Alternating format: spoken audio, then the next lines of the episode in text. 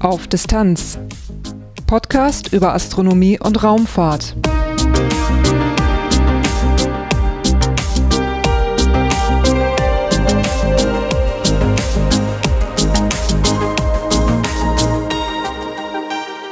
Hallo und willkommen bei Auf Distanz. Schon eine ganze Weile findet der ATT in Essen statt, eine Astronomiebörse für Amateurastronomen. Ich selber bin schon seit etlichen Jahren auch fast jedes Jahr dabei. Dieses Mal habe ich allerdings mein Aufnahmegerät mal mitgenommen. Im Titelthema gibt's heute deswegen ein paar Gespräche vom ATT 2017 mit einem bunten Durcheinander aus der Amateurastronomie. Danach folgen die üblichen Rubriken mit Kurzmeldungen, ein paar astronomischen Ereignissen und ein paar Veranstaltungstipps. Ganz zum Schluss gibt's einen kurzen Teil in eigener Sache, der hat aber diesmal zum Teil auch mit Astronomie zu tun. Durch die Sendung führt sie Lars Naber. Titelthema Am 13. Mai 2017 fand in Essen wieder die Astronomiebörse ATT statt. Dieses Mal hatte ich mein Aufnahmegerät dabei und habe einige Eindrücke gesammelt. Zuerst habe ich mich über die eigentliche Veranstaltung informiert. Bei mir sitzt Claudia Henkel. Äh, welche Rolle hast du hier beim ATT? Beim ATT habe ich schlicht und ergreifend die Rolle, dass ich zum ATT-Team gehöre und andererseits auch erste Vorsitzende der Walter Humann Sternwarte bin, die den ATT ja mittlerweile veranstaltet. Wie lange gibt's den ATT schon? Also es ist der 33. ATT. Es ist einmal hat er zwischendurch ausgesetzt, sozusagen. Und ganz am Anfang war er immer nur alle zwei Jahre. Also es gibt ihn schon mehr als lange. Jetzt sagen wir der ATT. Was bedeutet denn ATT überhaupt? Ähm, heutzutage sagen wir, es heißt einfach nur ATT. Damals hieß es mal ganz, ganz, ganz früher vor langer Zeit astronomischer Tausch- und Trödeltreff. Wir finden nur, das trifft es mittlerweile nicht mehr. Okay, ja, äh, es gibt einen großen, ja, gewerblichen Teil, kann man sagen. Sternwarten stellen sich vor, astronomische Vereine stellen sich vor. Äh, wie viele Aussteller oder wie viele Teilnehmer so von der ausstellenden Seite habt ihr hier? Äh, wir sind ziemlich ausgewogen dieses Mal. Wir haben 48 gewerbliche Aussteller und wir haben auch 48 äh, private, sprich Sternwarten, private Vereinigungen oder einfach auch private Hobbyastronomen, die ausstellen. Jetzt sind wir im Gymnasium am Stoppenberg in Essen. Viele, viele, viele Jahre hat das in der Obenstraße in einer anderen Schule stattgefunden. Ich glaube, eine Realschule ist das. Eine Gesamtschule? Ja. Ah ja. Ähm, da musste es ja weg wegen baulicher Probleme. Ne? Mhm. Wir waren ziemlich lange in der Gesamtschule Burgmühle in Altendorf. Wir mussten dann uns kurzfristig was anderes überlegen, weil ähm, aufgrund der verschärften Brandschutzbestimmungen der europäischen äh, was umgebaut werden musste an der Schule und im Zuge dessen hatte man dort Asbest gefunden. Das heißt, da lief dann gar nichts mehr. Daraufhin haben wir glücklicherweise durch einen Zufall dieses, das Gymnasium Stoppenberg gefunden. Das ist eine Schule des Bistums und ich muss sagen, wir haben uns mit Sicherheit nicht verschlechtert, weil ähm, zum einen der Förderverein hier hervorragend arbeitet, mitarbeitet, ähm, die Schulleitung und die Lehrer sich sehr stark engagieren. Also bessere Konditionen oder bessere Möglichkeiten kann man eigentlich kaum haben.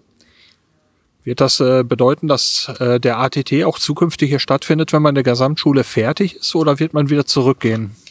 Äh, das wird bedeuten, dass es hier sogar zwangsläufig stattfinden muss, weil selbst wenn die Bockmühle jemals fertig wird und im Moment ist sie eher wie der Flughafen Brandenburg, man findet immer wieder was, die sind immer noch nicht fertig. Ähm, selbst dann würden wir hier weiterbleiben, aus schlicht und ergreifend, weil äh, die verschärfte Brandschutzverordnung vorsieht, dass in Fluren von Schulen niemand stehen darf. Das heißt, wir müssten auch in der Gesamtschule Burgmühle auf Klassenzimmer ausweichen, die dann allerdings über vier Etagen verteilt wären. Das ah. macht keinen Sinn. Ja gut, das wäre dann äh, tatsächlich auch eine Verschlechterung zu hier. Äh, es ist ja wohl gut besucht. Wie viele Te äh, Besucher habt ihr so bei so einem ATT? Könnte das für dieses Jahr schon ungefähr abschätzen? Also ich kann es jetzt nicht auf, auf irgendwelche kleinen Zahlen hochbrechen. Ich kann nur sagen, dass wir weitaus mehr hatten als sonst die Jahre. Und wir lagen sonst die Jahre immer bei ungefähr 2000 Besuchern. Ähm, das also auch in den Nachmittags, gerade jetzt in diesem Nachmittagsbereich, wo es eigentlich nachlässt, äh, noch unheimlich viele gekommen sind. Ähm, genauso wie wir halt die größte Ausstellerfläche jemals hatten, so dass wir dieses Mal wirklich als allererstes Mal gezwungen waren, zwei Aussteller abzulehnen, weil wir keinen Platz mehr hatten. Ja, und äh, ich habe gesehen, ihr habt tatsächlich äh, ein Untergeschoss noch mit äh, dazu genommen. Habe ich das die Jahre übersehen oder ist das jetzt zum ersten Mal im Einsatz? Wir hatten das im letzten Jahr eingeführt. Da standen aber wirklich nur zwei, drei in Anführungsstrichen Aussteller. Dieses Jahr mussten wir das komplett nehmen bis in die hinterletzte Ecke, weil also ganz viele Aussteller wiedergekommen sind, die teilweise vorher in der Burgmühle waren und dann mal ausgesetzt haben, die aus anderen Gründen ausgesetzt haben und auch ganz neue, die noch nie da waren, aber die wohl positives Echo von den anderen Ausstellern hatten und das eine zog das andere nach sich und jetzt sind wir also rippelrappel voll. Wir können also davon ausgehen, äh, den ATT gibt's in Zukunft auch und auch weiterhin hier. Ganz genau. Also der nächste ATT ist am 5. Mai 2018, das steht fest. Na, da freue ich mich schon drauf. Vielen, vielen Dank. Danke. In einem der Bereiche für den gewerblichen Handel traf ich auf Rolf Klemme von der Firma Teleoptik. Wir kennen uns schon eine ganze Weile, aber diesmal gab es etwas zu sehen, das ich auch noch nicht kannte. Ich stehe am Stand der Firma Teleoptik. Bei mir steht Rolf Klemme und ein Gerät, das ich so noch nie gesehen habe. Rolf, vor was stehen wir hier?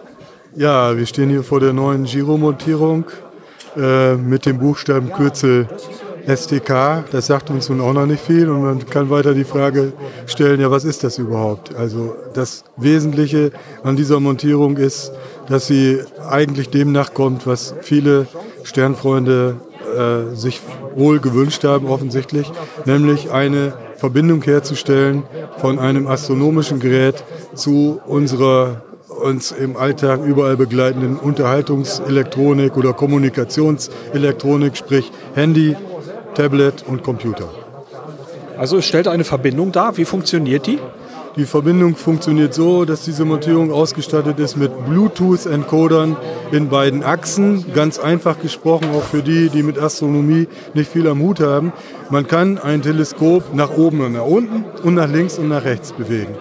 Und diese Bewegung, die, die das Teleskop macht, nach links, nach rechts, nach oben, nach unten, werden über Bluetooth übertragen an einen Bluetooth-fähigen Computer und auf diesem Computer, und das ist jetzt der Trick, läuft eine Astro Freeware, die heißt Stellarium. Das heißt, diese Astro Software ist in der Lage, den Sternenhimmel, den man dann zu einem Beobachtungstag, wann auch immer, tatsächlich über sich hat, zu reproduzieren. Und wenn die, der Bluetooth-Sender der Montierung und der Bluetooth-Empfänger des Programms sich gepaart haben, wie man neudeutsch sagt, dann taucht auf einmal auf einer Sternkarte, die man vor, sich sieht, entweder auf dem Handy oder auf dem Tablet oder auf dem Computer, eine, auf dieser Sternkarte ein Zielkreis auf. Und nun fragt man sich, ja, was bedeutet dieser Zielkreis? Ganz einfach. Das ist genau exakt die Position, in die das Teleskop weist. Wenn ich nun das Teleskop nach links oder rechts, nach oben oder nach unten schwenke, bewegt sich der Zielkreis und da mir die Sternkarte alle möglichen Wunschziele anpreist, egal ob es Galaxien sind oder offene Sternhaufen, Kugelsternhaufen oder Kometen, muss ich nichts anderes machen, als mein Teleskop dorthin schwenken, wo das Objekt eingezeichnet ist auf der Sternkarte. Dann bewege ich mich ans Okular, schaue durch und sehe das Objekt, was vor mir auf der Sternkarte gerade eben von meinen Zielkreisen eingekreist ist. Einfacher geht es nicht mehr. Woher weiß das Teleskop denn, wo es gerade hinguckt? Ja, das hatte ich in meiner Schilderung gerade vergessen zu sagen. Natürlich muss man die sogenannte Initialisierung machen. Das heißt, in dem Augenblick, wo äh, durch einen roten, äh, durch ein rotes Dauerlichtsignal auf dem Bluetooth-Sender angezeigt wird, dass die beiden Bluetooth-Geräte sich gepaart haben, muss man der Montierung bzw. dem Teleskop mitteilen, wo es konkret steht. Das passiert in vier Schritten, ist ganz einfach.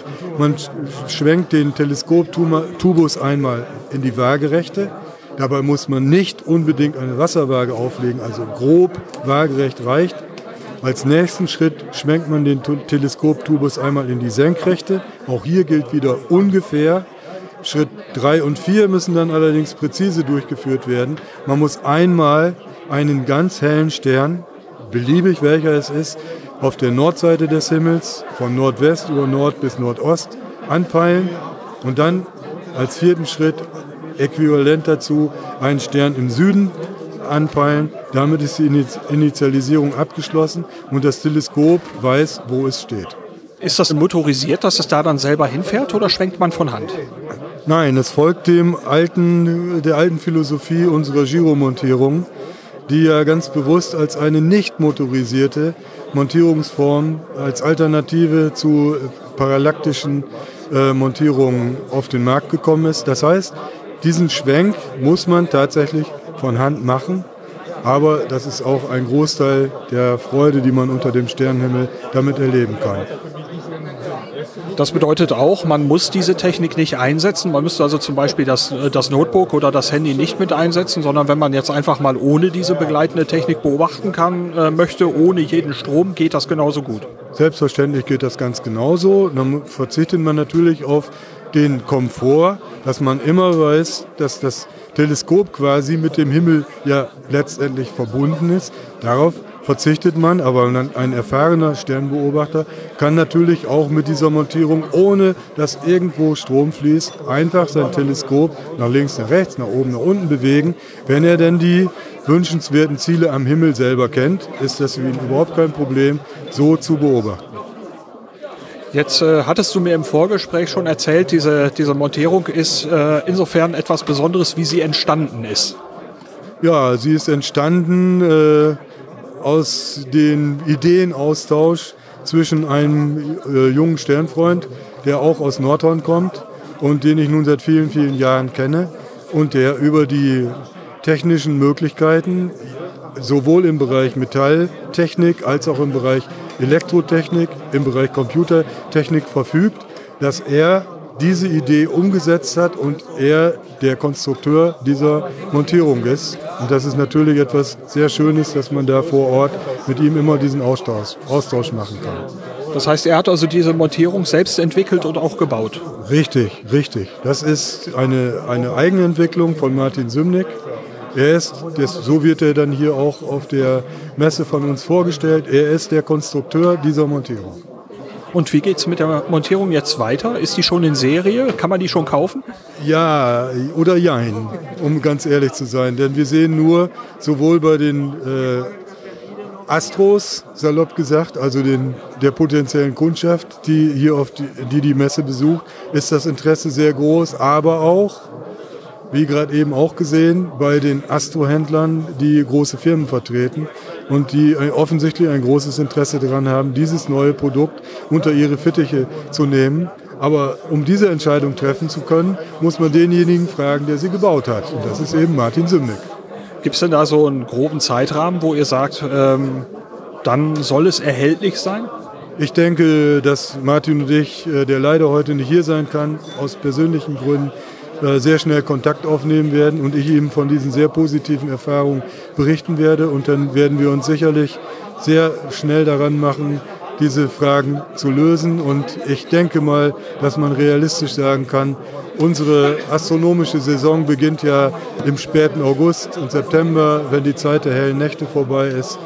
Äh, ich kann mir vorstellen, dass unsere gemeinsame Zielprojektion ist, dass man dann zu Beginn der neuen Astro-Saison 2017, 2018 diese Montierung äh, am Markt erwerben kann. Dabei schon mal viel Erfolg. Dankeschön.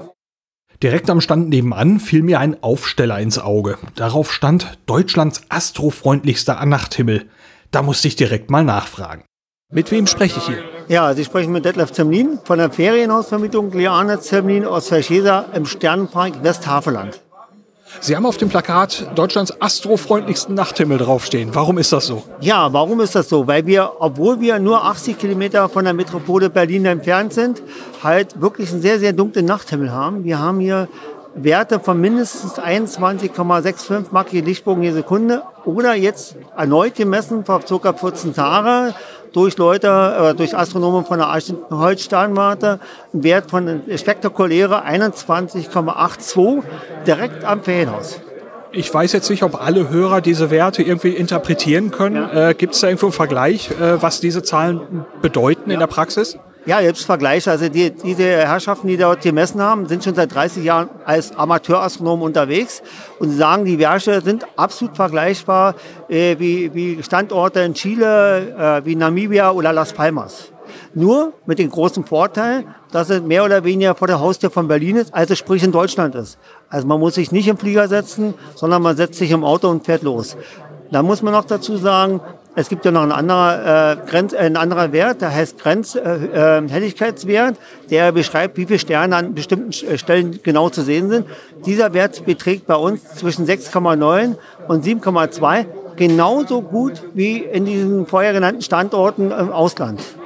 Das bedeutet also, äh, man kann sehr unbeeinträchtigt den Nachthimmel sehen. Genau, also man kann uns sehr unbeeinträchtigt den Nachthimmel sehen. Und das meiste, was äh, der nächste, der nächste Vorteil bei uns, wir sind einer äh, der Gegenden mit den geringsten Niederschlägen in Deutschland. Das heißt, man kann nicht sagen Wettergarantie, aber man hat zumindest eine hohe, Möglich eine hohe äh, Möglichkeit, halt auch einen immer klaren Himmel zu haben. Also relativ wenig Wolken. Und Sie sprechen also wegen dieser Eigenschaften äh, mit dem dunklen Nachthimmel und wenig Niederschläge, also konkret dann eben Astronomen an. Genau, also wir sind ein Unternehmen, was einmal Ferienhäuser vermietet, aber gleichzeitig, gleichzeitig ähm, halt auch Teleskope. Also wir bieten den, den, den Amateurastronomen oder Sternbegeisterten, aber auch Einsteiger die Möglichkeit, halt ihre Hobbys zu frönen und auch einzusteigen, wenn, wenn sie eben halt äh, Interesse an, dieses Projekt, an, an diese Materie haben. Alles klar, vielen Dank. In diesem Podcast gibt es eine Rubrik Astronomische Ereignisse. Die stammen aus der Zeitschrift Sternzeit. Ich finde, das ist ein sehr spannendes Projekt. Ich bin auch selber ein bisschen dran beteiligt.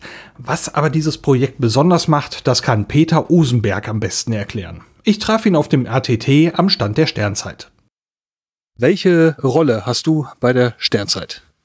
Ja, ich bin letztendlich Chefredakteur, schon seit vielen Jahren inzwischen. Das heißt, ich bin dann verantwortlich insgesamt für das Heft, was äh, für Artikel erscheinen, wie es Layout ist, was sonst drumherum damit passiert eigentlich. Sternzeit ist eine Zeitung. Ähm, wie ist die Grundidee davon? Ja, die Grundidee ist schon 1975 äh, aufgekommen. Das heißt, wir existieren jetzt schon 42 Jahre. Das heißt, es waren einige Sternwarten hier, vor allen Dingen aus dem Rhein-Ruhr-Bereich, die ein gemeinsames Vereinsheftchen, hätte ich mal so salopp gesagt, herausbringen wollten. Das war die Grundidee. Und äh, aus den anfänglich fünf Vereinen sind inzwischen 28 geworden, immerhin, die sich gemeinsam, deutschlandweit gemeinsam äh, diese Zeitschrift herausgeben. Und äh, wie funktioniert das in der Praxis? Also 28 Vereine zu koordinieren, um eine Zeitung zu produzieren, klingt kompliziert. Mhm. Ja, es ist weniger kompliziert, weil eben diese Vereine in der Regel Konsumenten sind. Das heißt, es gibt das Team, die Macher, die die Zeitschrift herausbringen, die, die Redakteure ähm, und den Layouter beispielsweise. Und es gibt eben die Vereine, die das Heft dann abnehmen und in ihrem Mitgliederkreis weiterverteilen. Nicht? Und sie kriegen es zum Selbstkostenpreis, weil sind da nicht äh, auf Gewinn aus. Also die ganze Sternzeitabwicklung läuft ehrenamtlich? Läuft alles ehrenamtlich, ganz genau. Wir sind ein Verein inzwischen, eingetragener Verein ähm, und geben als Hauptzweck dieses Vereins diese Zeitschrift heraus, die deutschlandweit erscheint in einer Auflage von immerhin anderthalb tausend äh, Exemplaren pro Quartal, muss man sagen. Und ja, ein bisschen bedienen wir auch noch das äh, deutschsprachige Umland, Österreich, Schweiz etc.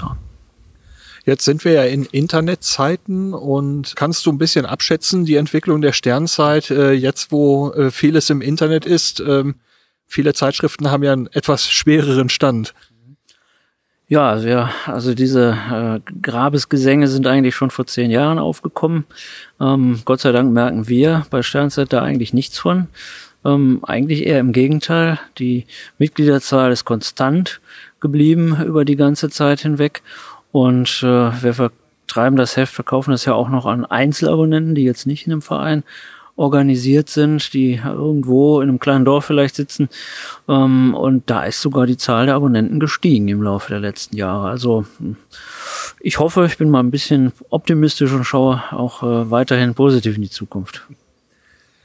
Hier beim ATT gibt's ja einen Stand. Äh, wen möchtet ihr konkret ansprechen? Also wir möchten natürlich einerseits andere ähm, Sternwachten die, und Vereine, die dort auch sind, ansprechen, die vielleicht noch nicht das Heft kennen oder abonnieren, aber natürlich auch jeden Bürger. Das heißt, das Heft ist ja für Laien gleichermaßen gemacht, nicht nur für Amateurastronomen. Nicht? Die Artikel sind ähm, allgemein verständlich gehalten. Also wir sprechen durchaus gezielt auch das, das äh, normale Publikum an, den, den normalen Bürger. Und diese Artikel, wo kommen die her? Ja, die Artikel werden geliefert zum einen aus den Vereinen heraus, wenn sich dort jemand aus der praktischen Arbeit berichtet beispielsweise.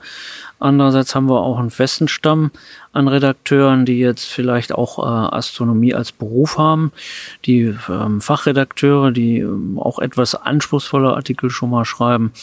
Und insofern ergibt sich dann eigentlich immer eine gute Mischung. Jetzt äh, Selbstkostenpreis, was kostet denn derzeit ein Heft? Ja, der reine Selbstkostenpreis liegt etwa bei 1,25 Euro. Das ist auch der Preis, den die Vereine bezahlen. Der ähm, Einzelabonnent zahlt dann etwas mehr, aber er kriegt es dann ja auch frei Haus geliefert. Und Porto ist nun mal nicht unter zu unterschätzender Position bei dem Ganzen. Ähm, ich sage immer, das teuerste ist gar nicht die Sternzeit, sondern der Versand. Ähm, der Einzelverkaufspreis ist bei drei Euro. Das muss man dazu sagen, aber da ist der Versand dann schon drin. Und ansonsten der Selbstkostenpreis für die Vereine liegt bei 1,25 plus Versand. Aber das ist dann im Paket. Das sind dann nur ein paar Cent pro Heft. Ja, das klingt insgesamt alles eigentlich äh, so äh, ziemlich positiv, dass äh, Sternzeit äh, die astronomische Szene noch eine Weile lang begleiten kann. Ähm, nächstes Jahr dann wieder hier beim ATT? Ja, ich denke schon. Ähm, ATT ist eigentlich gesetzt, das muss, äh, ist ja hier die größte Veranstaltung dieser Art ähm, europaweit, wie man hört. Und äh, im Rhein-Ruhr-Gebiet sind ja auch viele unserer Mitgliedssternwachten. Also insofern ähm, hat man dann ständig auch Kontakt, den man immer wieder mal aufleben lässt, auffrischt. Und ansonsten haben wir uns natürlich zum Ziel gesetzt, die 50 Jahre zu feiern. Das wäre dann 2025 der Fall. Oh, das ist aber dann schon äh, doch überschaubar. In acht Jahren feiern wir hier Jubiläum. Ich sprach mit Peter Osenberg von der Sternzeit. Ich danke dir. Ja, gerne, bitte. Wer diesen Podcast hört, der kennt das Intro und dieses Intro ist von Stefan Erbe. Den habe ich vor vielen Jahren beim ATT kennengelernt und beim ATT sind wir auch jetzt und Steve Baltes und Stefan Erbe sitzen mir gegenüber. Ihr seid Musiker, warum kommt ihr zum ATT? Da geht es um Astronomie. Ja, das hat eine gewisse Tradition. Ich bin ja aus alter Verbundenheit zu meinen ersten musikalischen Schritten sehr stark mit der Astronomie verbunden und habe für meine lieben Freunde der Hagener Sternwarte früh mit, mit dem Musizieren angefangen, habe dadurch selber auch ein bisschen zur Astronomie gefunden, muss aber gestehen, dass ich wenig praktiziere, weil Musik einfach äh, Prioritäten genießt. Aber natürlich hat man viele Freunde und Bekannte und ist ja schon seit vielen Jahren in der Szene. Deshalb werden wir gerne immer vom ATT eingeladen und freuen uns insbesondere jetzt im dritten Jahr gemeinschaftlich sogar hier zu sein. Und Steve, was treibt dich hierher? Der Stefan. äh, also ich bin ja quasi branchenfremd, aber ich finde einfach, äh, dass unsere Musik durchaus einen Bezug äh, zum Thema Weltraum im weitesten Sinne hat. Und da finde ich die Kombination eigentlich sehr, sehr spannend. Und äh, ihr habt ja auf dem ATT so einiges aufgebaut. Was macht ihr hier?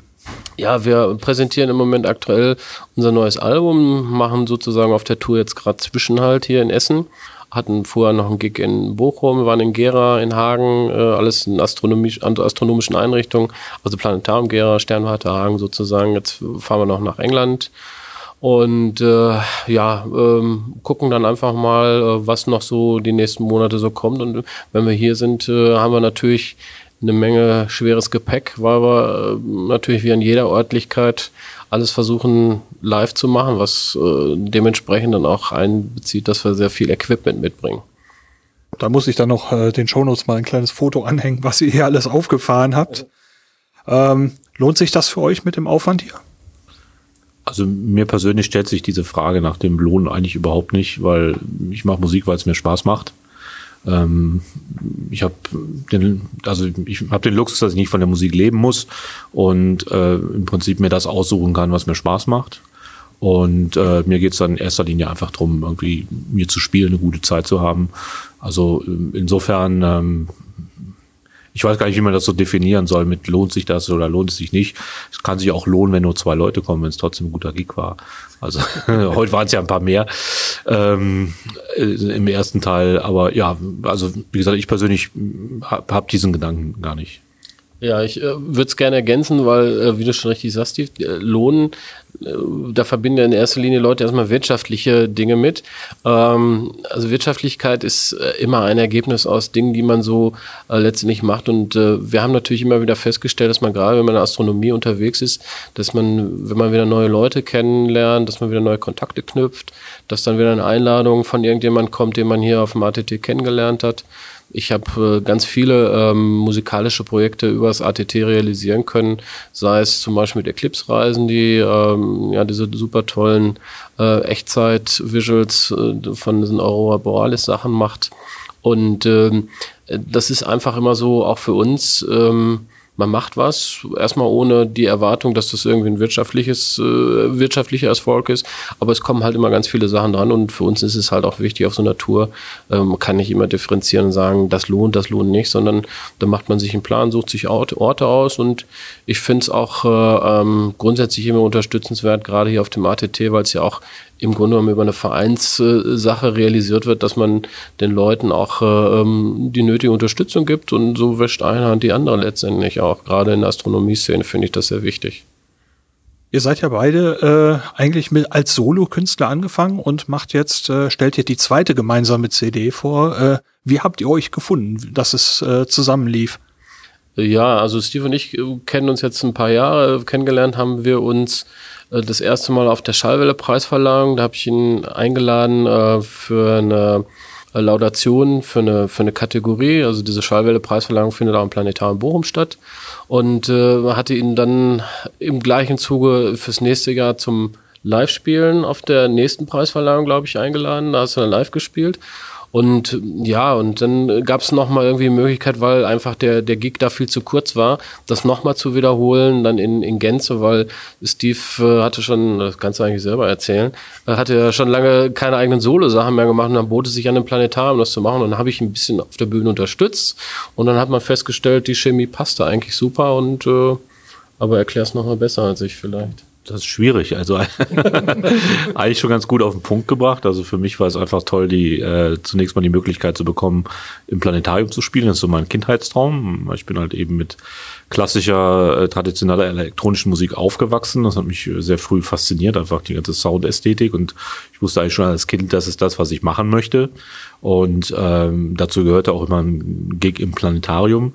Dann war ich äh, halt einige Jahre, so 25 Jahre, stilistisch etwas anders unterwegs. Also ich habe halt viel in Deutschland im, im Trance- und Techno-Bereich gemacht, von den frühen 90ern an und bin in den letzten Jahren äh, ein bisschen ruhiger geworden oder hatte einfach auch Lust, mal wieder was anderes zu machen.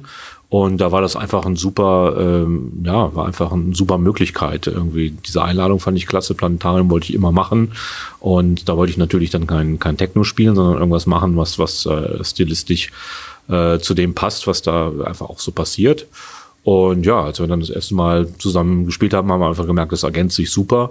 Äh, wir verstehen uns musikalisch äh, blind. Äh, das, das ist ganz, ganz toll und ähm, ist einfach komplett stressfrei, wenn wir zusammen arbeiten und äh, das sind einfach, da werden die Bälle hin und her gespielt und es ist, äh, ja, ist einfach ein tolles, tolles, entspanntes Arbeiten. ATT, ist das für euch auch weiterhin, also für die nächsten Jahre noch eine Option, hier wieder weiterhin aufzutreten? Ja, solange wir dürfen, ja. also ich sag mal so, ich, äh, wir müssten mal vielleicht den Miro oder den Thorsten oder die Jungs hier fragen. Also ich glaube, ich finde das ganz toll, dass wir kommen. Es ist natürlich für uns auch schön, weil wir eigentlich, äh, ähm, was wir natürlich in der Darbietung haben, die Leute sehr visuell mit einnimmt. Also es ist jetzt halt nicht so, du sitzt halt nicht so hinter irgendeiner zwei Sintis versteckt und dümpelst da vor sich hin, sondern wir haben natürlich auch einen Präsentationsanspruch, der, sag mal, vielleicht auch unbedarfte, ähm, genrefremde Besucher vielleicht dann auch interessieren könnte. Das ist natürlich immer schwierig, ähm, solche Gigs irgendwo zu platzieren, ohne dass der die eine oder andere nicht nach zehn Minuten rausgeht, weil er irgendwie sagt, Bohrgän, äh, da sitzt jetzt einer, der im Dunkeln vor sich hinklimpert. Das ist halt schon, äh, auch ich sag mal, für die Veranstaltung, glaube ich, schon auch ein Gewinn. Und äh, ja, ich denke mal, dass wir auch nächstes Jahr, wenn, wenn sich das ergibt, sicherlich wieder herkommen, ja. Aber gehen wir mal von aus. Weiß ich nicht. Muss man vielleicht dann nochmal die Frage äh, an die Essener Kollegen weiterreichen. Ja, ich hoffe auf jeden Fall, euch dann hier wieder zu sehen. Besten Dank euch. Dankeschön. Nach einem Druckmedium habe ich dann auch noch ein reines Internetmedium besucht und habe mich an einem Messestand über das Projekt unterhalten. Wie eingangs gehört, findet der ATT in einer Schule statt und ich befinde mich in einem Klassenzimmer. In dem Klassenzimmer steht ein großer Messestand von astronomie.de. Und da steht jemand vor, nämlich der Stefan van Ree. Hi Stefan. Hallo Lars, ich grüße dich. Ähm, was machst du bei astronomie.de? Was ist dein Job da? Also mein Job ist es, alles zu koordinieren, Anfragen zu beantworten. Das betrifft vor allem das Informationsportal. Das heißt, Leute, die Fragen zu Teleskopen haben, Anfängerfragen, die beantworte ich im Regelfall. Ich koordiniere halt unser Team. Also wenn du so eine, eine spezialisierte Domain hast wie astronomie.de, da kommt sicherlich dann schon einiges zusammen. Ja, das kann ich dir sagen. Also ich arbeite das ja in meiner Freizeit ab und im Regelfall sind das monatlich zwischen 40 und 50 Stunden, die ich an Zeit investiere. Kann man das irgendwo auch noch sagen, wie viele Mails bekommst du, die ja auch wirklich jetzt gerade nicht Spam sind, sondern die du irgendwie weiterleistest und beantwortest? nee, die Mail zähle ich nicht, weil ich glaube, da würde ich wahnsinnig werden und würde irgendwann das Handtuch schmeißen. Also ich versuche schon, die E-Mails alle zu beantworten oder an die entsprechenden Redakteure halt weiterzuleiten, weil alles kann man wirklich beileibe nicht beantworten. Ja, das kann ich mir vorstellen. Jetzt äh, astronomie.de, was ist denn das Ziel dieser, ja, was ist astronomie.de? Davon mal abgesehen, dass es ein Domainnamen ist, was möchte astronomie.de erreichen? Wen, wen ansprechen? Ja, also wir möchten alle Leute erreichen, die sich zum Beispiel für Astronomie interessieren. Das können zum Beispiel auch Schüler, Kinder sein, das können Lehrer sein. Wir haben also Bereiche extra dafür eingerichtet, aber auch letztendlich die Anfänger, die in die Astronomie einsteigen möchten, nicht wissen, wie sie beginnen sollen. Dann haben wir natürlich die Amateure und wir haben natürlich auch Profis dabei. Äh, steuern die Profis noch eigenen, eigenen, ja, eigenen Content, eigenes Wissen bei oder wie kann man sich das vorstellen? Ja, tatsächlich haben wir zum Beispiel ein Teammitglied, was jetzt gerade in Rente gegangen ist und tatsächlich auch im astronomischen Bereich unterwegs war. Und da ist es so, dass er jetzt angefangen hat, für uns viele Artikel zu schreiben, die überarbeitet und viel Wissenswertes sammelt, was für allerlei Leute interessant sein kann. Und äh, astronomie.de, wie ist die Webseite so strukturiert? Was findet man bei euch? Also wir haben zwei Bereiche. Das ist einmal der Bereich, wo es halt Informationen gibt. Und dann haben wir natürlich den Bereich unseres Diskussionsboard, wo man dann aktiv mitarbeiten kann, wo man diskutieren kann. Auf der Informationsseite, wofür ich dann zuständig bin, ist es tatsächlich so, dass wir halt zu allen möglichen Bereichen Artikel zur Verfügung stellen, die leicht verständlich sind, die man verstehen kann und wo die Leute sich halt ähm, Informationen holen. Da haben wir zum Beispiel die Himmelsvorschau, die jeden Monat von Günter Bent ähm, erstellt wird, der da sehr, sehr viel Arbeit reinlegt. Und ähm, ja, das ist für die Leute total interessant und das sieht man natürlich auch an den täglichen Besucherzahlen. So ein Portal und äh, das alles im Internet, das, kostet ja bestimmt eine Stange Geld. Äh, wie finanziert ihr euch? Also zum einen finanzieren wir uns über Sponsoren und die andere Seite ist natürlich, dass bei uns jeder mitarbeiten kann, der sich für Astronomie interessiert, gerne vielleicht verschiedene Themen bearbeiten möchte und Leuten zur Verfügung stellen möchte, weil der große Vorteil ist ja auch bei uns, dass ähm, sehr viele Leute auf die Seite draufschauen und man dann auch die ganze Arbeit, die man hier reinsteckt, dann auch sinnvoll nutzen kann. Also ist die, äh, die Arbeit an astronomie.de komplett ehrenamtlich? Ja, tatsächlich ist die Arbeit bei uns ehrenamtlich. Das heißt, man bekommt kein Geld dafür. Aber was halt Spaß macht, ist, dass wir gemeinsam im Team arbeiten und natürlich das Miteinander und dass wir uns einmal im Jahr dann hier auch auf dem ATT zum Beispiel treffen, miteinander reden, quatschen, uns austauschen und wir sind eigentlich eine ganz nette Truppe und es kommen auch immer wieder neue Leute dazu. Also neue Leute dazu. Sucht ihr denn noch Leute?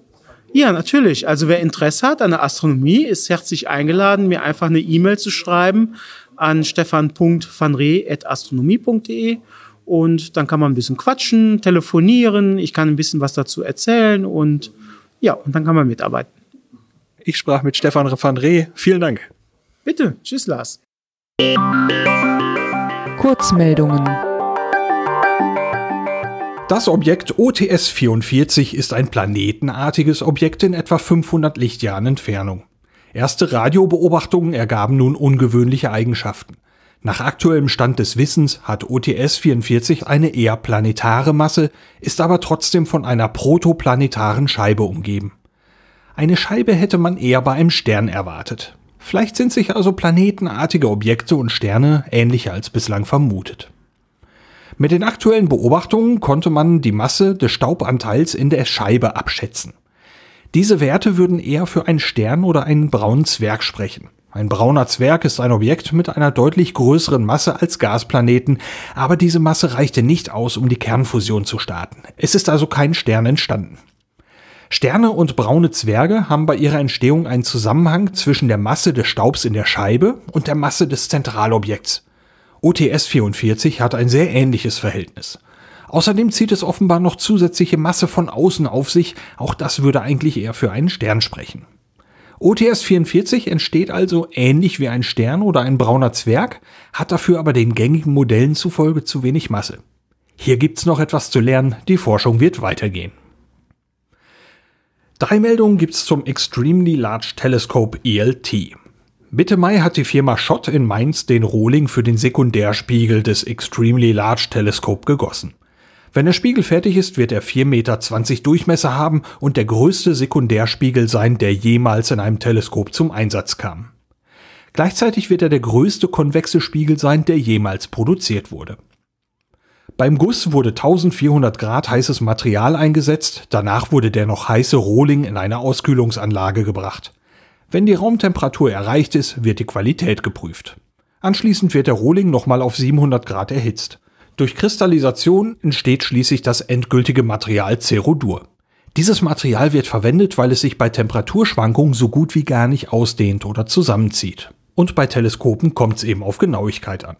Nach dem endgültigen Auskühlen wird der Spiegel dann im Hauptwerk weiterverarbeitet. Hier wird der Spiegel dann geschliffen. Er erhält eine sehr gekrümmte Form, die dem endgültigen Produkt schon sehr nahe kommt. Die letzte Politur erhält der Spiegel dann in Frankreich bei Safran Reosk. Dabei muss eine Genauigkeit von 15 Nanometern, also 15 Millionstel Millimeter, erreicht werden.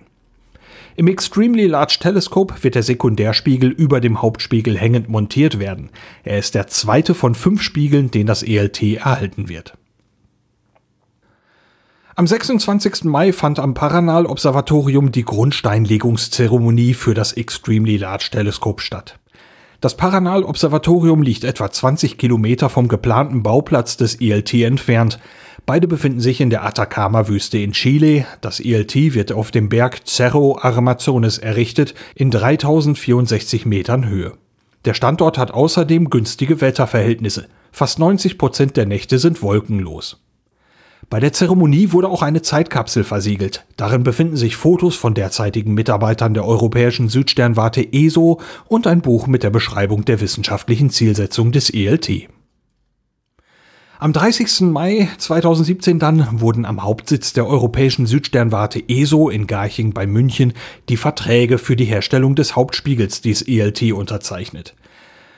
Die in der Meldung über den Sekundärspiegel bereits genannten Unternehmen Schott und Safran Reosk sind die Auftragnehmer. Genau wie beim Sekundärspiegel wird Schott den Rohling fertigen und Safran Reosk wird das Polieren übernehmen. Der Hauptspiegel wird 39 Meter Durchmesser haben. Er wird sich aus bis zu 798 einzelnen sechseckigen Segmenten mit 1,40 Meter Durchmesser zusammensetzen. Damit wird es das größte optische Teleskop der Erde sein. Es wird im sichtbaren und im nahinfraroten Licht eingesetzt werden. Die Inbetriebnahme ist für 2024 vorgesehen. Am 19. Oktober 2016 sollte das Landungsmodul Schiaparelli auf dem Mars landen. Allerdings ging der Kontakt verloren und in den darauffolgenden Tagen konnte man Überreste eines neuen Einschlags auf der Marsoberfläche identifizieren. Nach und nach wurden Vermutungen und Theorien angestellt, was mit Schiaparelli passiert sein könnte. Am 18. Mai 2017 hat die Europäische Raumfahrtagentur ESA dann den Bericht einer Untersuchung vorgelegt, die sich mit diesem Vorfall beschäftigt hat. Dieser Bericht bestätigt die Theorie, dass ein Großteil der Landung planmäßig verlaufen ist. Der Fallschirm öffnete sich auch noch wie geplant, dann aber trat das Problem auf. Schiaparelli schaukelte stärker, als man das vorher vermutet hatte. Für die Lagemessung war ein Gerät namens Inertial Measurement Unit IMU zuständig. Das IMU registrierte den maximalen Messwert für die Z-Achse von Schiaparelli. Der maximale Messwert bedeutet, dass die Neigung von Schiaparelli größer sein konnte, man das aber nicht mehr messen konnte. Genau wie beim Zeigerinstrument, wo der Zeiger auf Anschlag steht, aber die zu messende Größe trotzdem noch größer sein kann. Das IMU registrierte und signalisierte auch die Sättigung, für die weitere Berechnung wurde diese Information aber nicht ausgewertet. Man glaubte gar nicht vorher, dass dieser Zustand überhaupt eintreten könnte und plante ihn nicht mit ein. Die Berechnung lief also mit diesem maximalen Messwert weiter. Dabei wurde dann eine Lage berechnet, bei der die Sonde beinahe auf dem Kopf gestanden haben müsste. Das war in Wirklichkeit sicher nicht so, aber der Computer nahm es an. Zeitgesteuert wurde der Hitzeschild abgeworfen und das Radar eingeschaltet. Das lieferte dann normale Messwerte. Die Kombination aus den Messwerten vom Radar und der falsch berechneten Lage führte dann allerdings zur Berechnung einer negativen Höhe. Schiaparelli schaltete dann in den Modus für die Endphase der Landung. Die hintere Hülle mit dem Fallschirm wurde abgetrennt, zwei Sekunden später wurden die Triebwerke für die Landung eingeschaltet. Weil aber die errechnete Höhe negativ war, wurden die Triebwerke schnellstmöglich auch wieder abgeschaltet. Das war nach nur drei Sekunden. In Wirklichkeit befand sich Schiaparelli da noch ungefähr 3,7 Kilometer über dem Mars und prallte dann 34 Sekunden später auf die Oberfläche. Man schätzt die Geschwindigkeit auf etwa 540 Kilometer pro Stunde. David Parker, Director of Human Spaceflight and Robotic Exploration bei der ESA, sagte dazu, wir sind den vielen fleißigen Wissenschaftlern und Ingenieuren, die die wissenschaftlichen Instrumente zur Verfügung gestellt haben und die Untersuchung des Schiaparelli-Moduls vorbereitet haben, sehr dankbar und bedauern, dass das vorzeitige Ende der Mission dafür gesorgt hat, dass wir nicht so viele Erkenntnisse gewinnen konnten wie erwartet. Es gab eindeutig eine ganze Reihe von Bereichen, denen man bei der Vorbereitung, Validierung und Verifizierung des für Atmosphäreneintritt, Sinkflug und Landung zuständigen Systems mehr Aufmerksamkeit hätte schenken sollen. Soweit David Parker. Der Generaldirektor der ESA, Jan Wörner, wenn die Sättigung nicht aufgetreten wäre und die letzten Phasen der Landung erfolgreich gewesen wären, so hätten wir die übrigen Schwachstellen, die zum Unglück beigetragen haben, wahrscheinlich gar nicht identifiziert. Eine direkte Folge der Untersuchung ist, dass wir mehrere Bereiche entdeckt haben, die unsere ganz besondere Aufmerksamkeit erfordern. Und das wird der Mission für 2020 fraglos zugutekommen. Soweit Jan Wörner. Die ESA stellt den Untersuchungsbericht öffentlich zum Download zur Verfügung. Ein Link dazu gibt's natürlich in den Shownotes zu dieser Podcast-Episode. Eine Astronomengruppe unter der Leitung von Roberto De Cali vom Max-Planck-Institut für Astronomie hat Galaxien entdeckt, in der hundertmal schneller Sterne entstehen als in unserer Milchstraße, das aber bereits weniger als eine Milliarde Jahre nach dem Urknall. Diese Galaxien könnten eine Erklärung für einen anderen Typ von Galaxien sein, den man vor ein paar Jahren entdeckt hatte. Diese Galaxien enthalten viele Sterne, waren aber nur 1,5 Milliarden Jahre alt. Es war unbekannt, warum so junge Galaxien so viele Sterne enthielten. Die nun ganz neu entdeckten Galaxien sind ein Zufallsfund. Man wollte sich Galaxien ansehen, in denen es Quasare gibt. Dabei fand man aber in vier Fällen auch Nachbargalaxien, in denen ziemlich schnell neue Sterne entstanden. Quasare sind aktive Galaxienkerne. Sie senden extrem große Mengen an Strahlung aus. Für diese Strahlung sind allerdings keine Sterne verantwortlich. Man geht stattdessen davon aus, dass sich im Zentrum von Galaxien supermassereiche schwarze Löcher befinden. Und wenn Materie auf diese schwarzen Löcher trifft, dann setzen sie große Energiemengen frei. Man vermutet nun, dass sowohl die Quasare als auch die produktiven jungen Galaxien in Gebieten mit besonders hoher Materiedichte auftreten. Es kann sein, dass die sternreichen Galaxien mit nur 1,5 Milliarden Jahren Alter auf die gleiche Weise entstanden wie die Galaxien in der Nähe der Quasare. Nun gibt's viel zu tun. Die neu entdeckten Galaxien müssen genauer untersucht werden. Wie viele Masse haben sie? Welche Sorte von Sternen entsteht da drin? Welche Eigenschaften haben sie? Und auch das Gas zwischen den Sternen ist wichtig. Man möchte herausfinden, wie heiß und dicht es ist und wie viel davon ionisiert ist. Die Firma Rocket Lab ist in den USA ansässig und hat einen neuseeländischen Ableger. Als Ziel hat sich dieses Unternehmen gesetzt, kosteneffiziente kommerzielle Raketenstarts anzubieten. Zunächst entwickelte man eine Rakete namens Altea 1. Diese Rakete war sechs Meter lang, wog 60 Kilogramm und sollte in der Lage sein, eine Nutzlast von zwei Kilogramm Gewicht in bis zu 120 Kilometer Höhe zu bringen. Es gab einen Start dieser Rakete im Jahr 2009. Der verlief erfolgreich, blieb aber der einzige Start. Man entwickelte dann eine viel größere Rakete mit zwei Antriebsstufen. Ihr Name ist Electron. Sie ist 17 Meter lang und sie wiegt über 10 Tonnen. Sie soll Nutzlasten von 150 bis 225 Kilogramm in einen sonnensynchronen Erdorbit in 500 Kilometer Höhe bringen können. Die erste Elektron-Rakete wurde im Rahmen eines Tests am 25. Mai gestartet. Es war der erste Raketenstart von Neuseeland aus. Die Rakete erreichte das Weltall, aber nicht den Orbit. Warum das nicht gelungen ist, wird noch untersucht. Der Start am 25. Mai war der erste von drei geplanten Starts im Jahr 2017. Wenn man irgendwann den normalen Betrieb erreicht, möchte man mehr als 50 Raketenstarts im Jahr schaffen. In der letzten Episode des Podcasts berichtete ich von einer Supernova in der Galaxie NGC 6946, die man auch als Feuerwerksgalaxie bezeichnet. In eben dieser Galaxie war 2009 der Stern N6946 BH1 beobachtet worden. Er wurde damals etwas heller. Im Jahr 2015 konnte man diesen Stern dann nicht mehr wiederfinden. Man suchte mit dem Large Binocular Telescope LBT, dann mit dem Hubble Space Telescope und mit dem Spitzer Space Telescope ohne Erfolg. Der Stern hatte etwa die 25-fache Masse unserer Sonne und hätte eigentlich als Supernova explodieren sollen. Das passierte allerdings nicht. Eigentlich erwartet man, dass erst eine Supernova und dann ein schwarzes Loch entsteht, aber Astronomen beobachten nur selten Supernovas von sehr massiven Sternen. Wenn ein Stern ohne Umweg über die Supernova zu einem schwarzen Loch werden könnte, dann wäre das eine mögliche Erklärung. Der Stern N6946BH1 ist also vielleicht zu einem schwarzen Loch geworden, ohne vorher zur Supernova zu werden. Vielleicht ist er dabei kein Einzelfall, möglicherweise passiert das sogar bei bis zu 30 Prozent von solchen Sternen. Aber diese Forschung ist noch ganz frisch und diese Zahlen sind noch nicht sicher. Hier wird sicher noch weiter geforscht. Die NASA veröffentlicht erste wissenschaftliche Ergebnisse der Juno-Mission. Die Aufnahmen und Daten der Raumsonde Juno zeigen den Planeten Jupiter als einen sehr turbulenten Planeten, der nun auch anders gesehen wird als zuvor.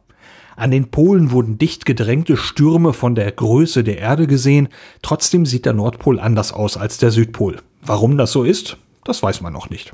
Jupiters Magnetfeld ist außerdem stärker als bislang vermutet. Den Daten zufolge ist das Magnetfeld ungefähr zehnmal stärker als das stärkste Magnetfeld, das man auf der Erde finden kann. Außerdem ist es unregelmäßig geformt. Prozesse in der Schicht oberhalb von metallischem Wasserstoff könnten dafür die Ursache sein. Juno wurde am 5. August 2011 gestartet und ist am 4. Juli 2016 in den Orbit um Jupiter eingetreten. Die Raumsonde befindet sich in einem polaren Orbit. Alle 53 Tage fliegt Juno für zwei Stunden vom Nordpol zum Südpol nahe an Jupiter vorbei und sammelt Daten und Bilder. Der nächste Überflug wird am 11. Juni stattfinden, dann soll Juno auch den berühmten großen roten Fleck des Jupiter untersuchen. Ende April 2018 soll ESA-Astronaut Alexander Gerst seine zweite Mission an Bord der Internationalen Raumstation ISS beginnen. Im Jahr 2014 hatte Gerst bereits schon eine Mission absolviert. Sie trug den Namen Blue Dot und fand viel Beachtung. Am 29. Mai wurde nun auf einer Pressekonferenz beim Deutschen Zentrum für Luft- und Raumfahrt in Köln der neue Name und das Logo für die kommende Mission vorgestellt. Alexander Gerst beschreibt den Hintergrund für den neuen Namen so. Sobald die Menschen gelernt haben, Schiffe zu bauen, so hat es nicht lange gedauert, bis die ersten es gewagt haben, über den Horizont hinaus zu segeln und damit auch riskiert haben, dass sie das sichere Ufer für eine ganze Weile aus dem Blick verlieren. Und das ist notwendig, sonst hätte man niemals neue Kontinente entdeckt. Äh, das liegt in unserer Natur. Die heutigen neuen Kontinente, das sind der Mond und der Mars, die kann man als achten und den neunten Kontinent sehen, die sind ungefähr so weit entfernt äh, in Reisentagen oder in Aufwand wie vor 100 Jahren die Antarktis. Da ist kein großer Unterschied.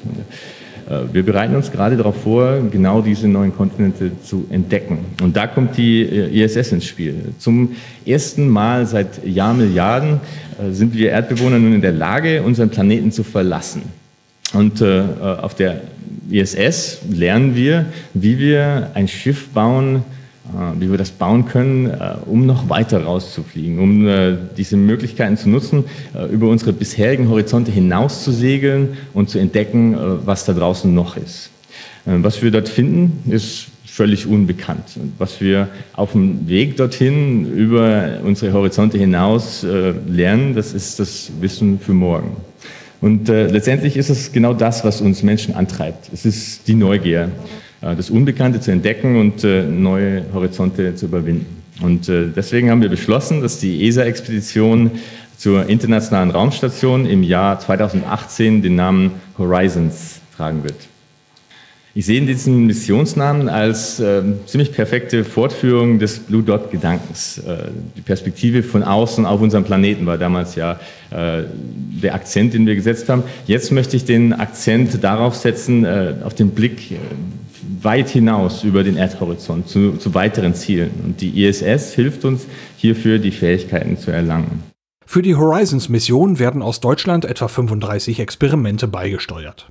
Und das sind wirklich äh, sehr interessante Experimente dabei zum äh, Thema Materialwissenschaften wieder, Immunsystem, Krebsforschung, äh, Quantenphysik sogar und eins meiner Lieblingsbereiche Schüler- und Studentenexperimente.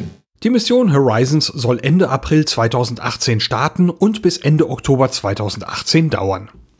Alexander Gerst wird während der Mission auch erstmals als Kommandant der ISS fungieren, als zweiter Europäer überhaupt. In der Folge 250 des Podcasts Omega Tau berichtet Alexander Gerst über die kommende und die vorherige Mission. Ein Link dazu und zu einem Mitschnitt der Pressekonferenz gibt's in den Shownotes.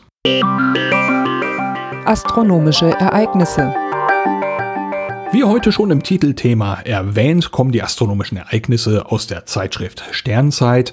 Heiko Ulbricht hat sie geschrieben und erlaubt mir, die hier im Podcast zu nennen. Vielen Dank dafür. Los geht's am 4. Juni. Um 1 Uhr nachts ist der Mond bei Jupiter zu sehen. Der Abstand beträgt 1,7 Grad. Am 10. Juni um 3 Uhr steht der Mond dann beim Planeten Saturn. Der Abstand 2,2 Grad. Und nicht unbedingt astronomisch, aber trotzdem schön anzusehen. Es gibt Anfang Juni noch einige Überflüge der internationalen Raumstation ISS. Zeiten und Karten findet man zum Beispiel bei Heavens Above. Die Seite benutze ich zum Beispiel immer, aber auch die Seite Spot the Station von der NASA kann man gut benutzen. Veranstaltungen die Veranstaltungen kommen aus dem Terminkalender der Vereinigung der Sternfreunde. Vielen Dank. Vom 9. bis zum 11. Juni 2017 findet die 20. Kleinplanetentagung statt, und zwar in der Sternwarte in Leiden in den Niederlanden.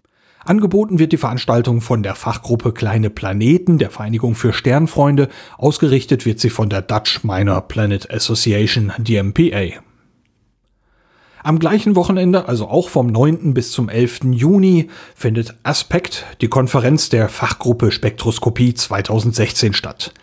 Der Ort ist das Gästehaus Kloster Bethanien in St. Nikolausen in der Schweiz. Zu dieser Tagung sind alle spektroskopisch interessierten Astronomen eingeladen, insbesondere auch Einsteiger und junge Kolleginnen und Kollegen. Eine VDS-Mitgliedschaft ist nicht nötig. Mit Vorträgen und einer Poster- und Gerätesession möchte man sich austauschen und offene Fragen und Probleme besprechen. Ebenfalls am gleichen Wochenende, aber nur am 10. Juni 2017, ist der H-Alpha-Treff in Rüsselsheim HATR. Der Ort ist die Ewald-Becher-Sternwarte in Rüsselsheim. Die Beobachtung der Sonne ist ein spannendes Feld und ein Unterbereich ist die Beobachtung im H-Alpha-Bereich des Lichts, also der Wasserstoffhauptlinie. Dafür gibt es spezielle Geräte und Filter. Der H-Alpha-Treff soll den Überblick und den Vergleich ermöglichen, bietet aber auch die Beobachtung der Sonne in anderen Bereichen des Lichts. Veranstalter des HATR sind die Rüsselsheimer Sternfreunde e.V. Auf Distanz ganz nah. Wie am Anfang dieser Episode schon erwähnt, äh, geht es ja tatsächlich auch ein bisschen um Astronomie diesmal. In der letzten Episode berichtete ich von der Supernova 2017 EAW und von einem Blogartikel von Jan Hattenbach. Und darin wird beschrieben, dass diese Supernova auch mit Amateurmitteln beobachtbar sein könnte. Ich habe sowas noch nie probiert, habe mich aber in der Zwischenzeit mal dran versucht und konnte die Supernova tatsächlich mehrfach fotografieren. Meine Erfahrungen dafür habe ich aufgeschrieben in zwei Blogartikeln. Link gibt's natürlich in den Show Notes. Aber was mich jetzt interessieren würde, ist, äh, ob sich auch Hörerinnen und Hörer an dieser Beobachtung versucht haben und wie es denn geklappt hat. Ich würde mich freuen, wenn Sie sich mal kurz eben melden würden per Kommentar zu dieser Episode, per E-Mail oder Twitter. Besten Dank. Dann möchte ich noch mal eben auf die beiden Podcast-Treffen in der nächsten Zeit hinweisen. Die hatte ich in der letzten Folge auch schon mal genannt, hier aber jetzt nochmal. Und zwar am Freitag, den 7. Juli, gibt es ein Podcast- und Hörertreffen im Unperfekthaus in Essen. Der Beginn ist um 19 Uhr. Bei gutem Wetter wird die Dachterrasse benutzt, bei schlechtem Wetter der Wintergarten im Raum 423. Vom 11. bis zum 13. August ist dann das Podstock, eine Mischung aus Podcast, Festival und Barcamp. Auch hier sind alle Podcaster, Hörer und Interessierte sehr willkommen. Das Podstock findet in diesem Jahr zum fünften Mal statt. Der Veranstaltungsort liegt im Hunsrück in der Nähe des Ortes Sorschied. Das war's für diese Ausgabe von Auf Distanz. Durch die Sendung führte sie Lars Naber. In der nächsten Sendung geht's voraussichtlich um Interviews, die ich auf der CeBIT 2017 geführt habe. Da war ich bei zwei Ständen und habe mich einmal über ein paar Rover unterhalten, die vielleicht mal in den Weltraum reisen sollen, und über eine kommerzielle Mission zum Mond. Bis dahin, danke fürs Reinhören und bis bald.